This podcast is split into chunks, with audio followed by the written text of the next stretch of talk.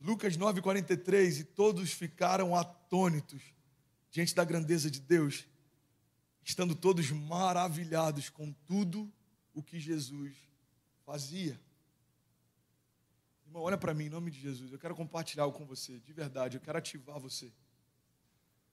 Se perdemos a expectativa pelo sobrenatural, perdemos a razão de ser igreja.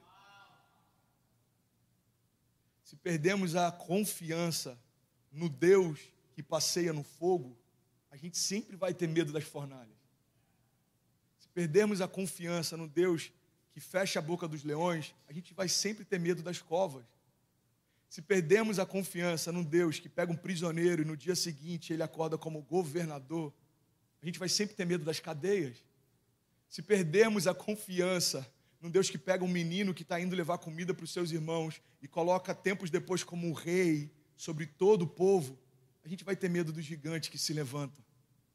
Se perdemos a confiança num Deus que acalma o mar e as tempestades, a gente vai ter medo quando o mar estiver agitado. O que eu quero compartilhar com você é que nunca teve a ver com os cenários que vieram contra você. Sempre teve a ver com o quanto você confia que Deus não depende de cenários para fazer.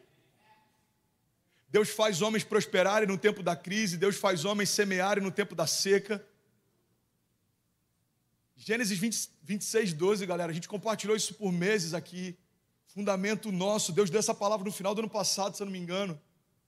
No tempo da seca, Isaac semeou e colheu ainda aquele ano, cem vezes mais do que tudo que foi semeado. Agora, se a gente perder a expectativa, a gente perdeu a razão de ser igreja.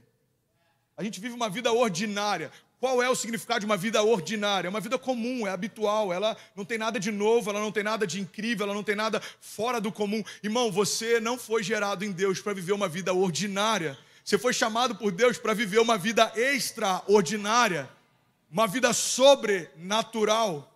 É uma porção além daquilo que você conseguiria sozinho. Porque, na boa, se for para a gente ter fé no Deus do impossível e continuar sonhando só com aquilo que nós podemos fazer, a gente está perdendo tempo, irmão. O que eu posso fazer não me traria até onde Deus me trouxe.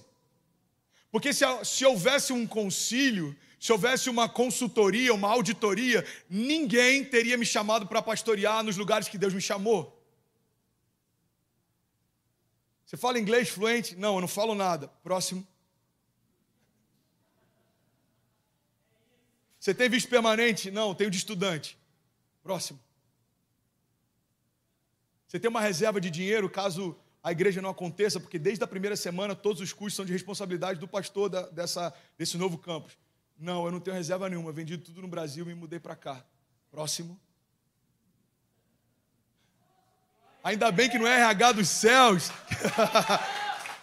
Ainda bem, irmão, que nesse RH dos céus, quem faz a entrevista não somos nós.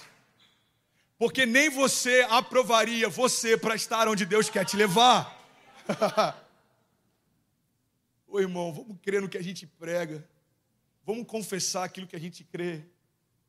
É simples. Precisamos crer no que pregamos e precisamos confessar o que cremos. A palavra confessada, ela libera o sobrenatural. Nossa imaginação cria pensamentos, os nossos pensamentos, eles são externalizados, eh, se tornam nossa fala a nossa fala se torna realidade. O nosso futuro está sendo construído a partir daquilo que a gente está falando agora, a partir daquilo que a gente está crendo agora. Tem muita gente que tem autoridade para liberar palavras de medo e não consegue ter a mesma autoridade para liberar palavras de fé.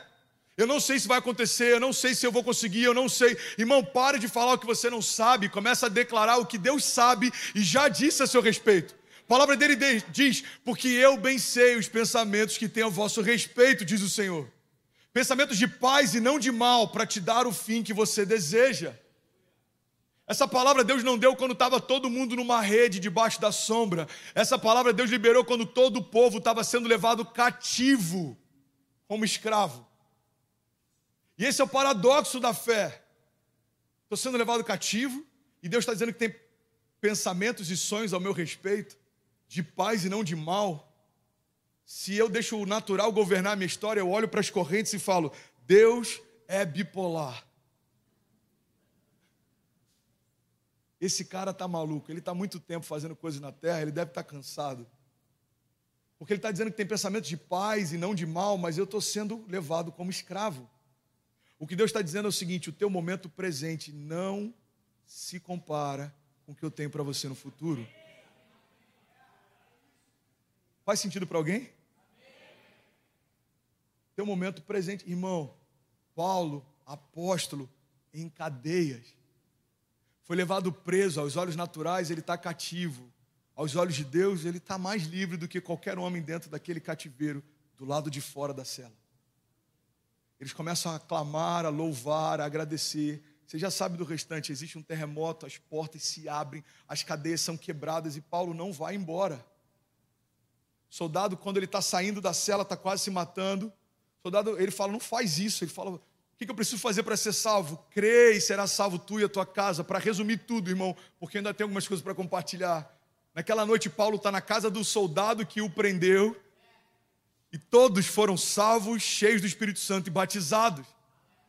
No dia seguinte, homens vão até a casa daquele homem para falar: Ei, avisa para o Paulo que ele está liberado, ele pode ir embora. Paulo fala: Não. Vocês me prenderam de forma pública e agora me libertam de forma privada. Avisa para os mesmos homens que me prenderam para que me libertem também diante de todos. Paulo está ensinando um princípio, irmão. Se todo mundo não tivesse visto a soltura deles, muita gente ainda ia achar que eles eram fugitivos. Paulo está ensinando uma chave para a gente. Alguém quer pegar essa chave? Diga amém. Evangelho não é fuga, irmão. Evangelho é liberdade. Evangelho não é ficar fugindo do passado ou do medo ou do pecado, evangelho é governar sobre as tempestades. Eu sei quem eu sou, eu sei a porção que eu carrego e eu sei o Deus que eu sirvo. Pastor, é fácil? Não, se fosse fácil, todo mundo estava andando sobre as águas de Miami Beach agora como entretenimento. Fala a verdade, você vai fazer o quê? Aplaude, irmão, me ajuda a pregar. Vai fazer o que hoje? Fazer um beach vôlei. Aonde? Na água. Não é fácil, mas é possível, irmão. Nós servimos ao Deus do sobrenatural. Olha para mim, irmão, pelo amor de Deus, eu quero liberar algo sobre você. Por que, que tem muita gente que parou de sonhar com o sobrenatural? Porque parou para ouvir quem não tem nada para falar. A geração que tem o maior número de conselheiros é a nossa. Todo mundo quer se levantar para falar aquilo que não parou para ouvir. Todo mundo tem uma opinião, uma ideia, todo mundo tem uma certeza, uma convicção, uma verdade absoluta. Agora, o que eu quero compartilhar com você é que o problema não é de quem fala, o problema é você que parou para ouvir o que estão falando. Tem uma história, irmão, e ela é só uma analogia de uma cidade que começou a ter crise com o sistema de limpeza. Os garis entraram em greve, a prefeitura não tinha como pagar os salários e ficaram naquela crise, tentando negociar, até que o prefeito ele, ele instituiu uma lei. Ele falou: bom, é o seguinte, até isso se resolver, todo mundo precisa guardar o próprio lixo dentro de casa. Porque senão vai ter mau cheiro na rua, vai ter rato, vai, vai ficar insalubre. Então as pessoas começaram a guardar o lixo dentro de casa. No primeiro dia, ok, no segundo dia, ok, no quarto dia já não estava aguentando mais, até que uma pessoa teve uma ideia.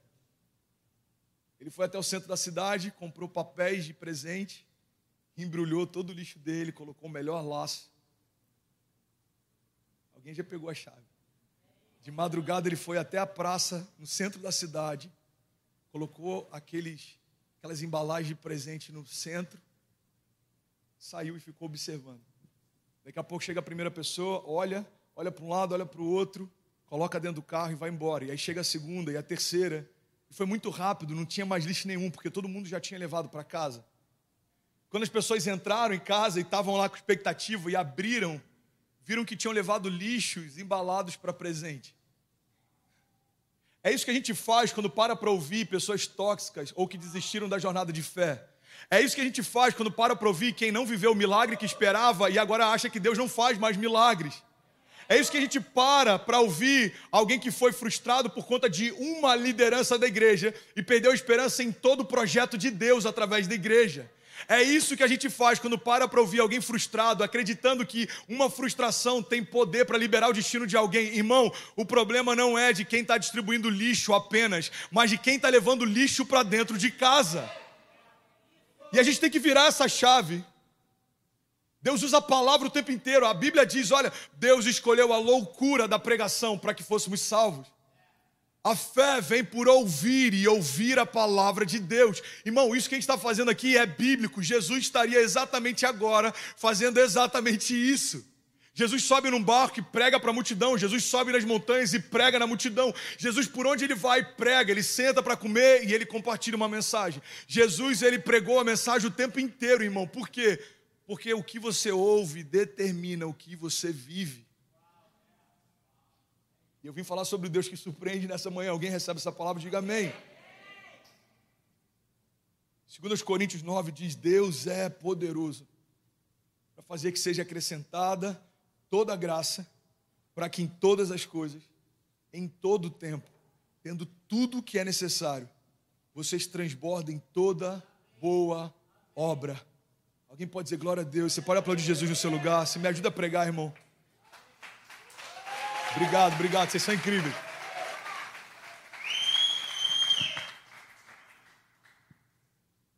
Amém, pastor, já entendi. Eu preciso filtrar quem eu ouço, preciso parar de levar lixo para dentro de casa, eu preciso equilibrar a quantidade de séries que eu zero com a quantidade de livros que eu tenho zerado também. Tem que parar de zerar série na Netflix, pastor. Não, mas zera alguns livros da Bíblia também, irmão. Pelo amor de Deus, vamos ajudar, né? Sabe todas as séries, mas não sabe um versículo. Conhece todas as tendências, mas, irmão, nunca parou para ler o que Jesus fez. O problema é que a gente deseja céus abertos, mas permanecemos com a Bíblia fechada. Isso tem a ver com o que a gente ouve, tem a ver com o que a gente se alimenta, mas eu queria compartilhar com você outra chave. Para a gente continuar crendo num Deus que surpreende, a gente não pode tirar o nosso olhar do propósito principal. Porque no meio da tua jornada, muita coisa vai se levantar, irmão. Isso é normal. Para esse culto tá acontecendo, você está ouvindo a palavra, tudo se levantou. Desde um problema técnico do louvor, até problemas de produção, até questões de logísticas. Talvez você está aqui, mas você brigou com a tua esposa ou com o teu marido para vir, demorou para se arrumar. Talvez você está aqui, mas você sabe o quanto que foi difícil chegar até aqui. Irmão, todas as coisas se levantam para tentar impedir a gente de viver aquilo que Deus preparou. A culpa não é do que se levanta, porque é a natureza do inferno tentar parar você. Isso é quem ele é. O problema é quando a gente aceita a ideia de parar no meio daquilo que Deus começou a fazer. Ele é fiel para concluir aquilo que começou. Ele é poderoso, irmão, para cumprir aquilo que prometeu. Alguém crê nisso junto comigo? Pelo amor de Deus, diga amém. Então, qual que é o meu papel na história? O meu papel é só cuidar do meu olhar, manter o meu olhar fixo nele. Hebreus 12 diz assim: Jesus, pela alegria que lhe fora proposta, suportou a cruz, desprezando a vergonha, e assentou-se à direita de Deus. A Bíblia está dizendo que o que fez Jesus não desistir, mesmo em meio à agonia da cruz, é porque ele manteve o olhar naquilo que foi proposto.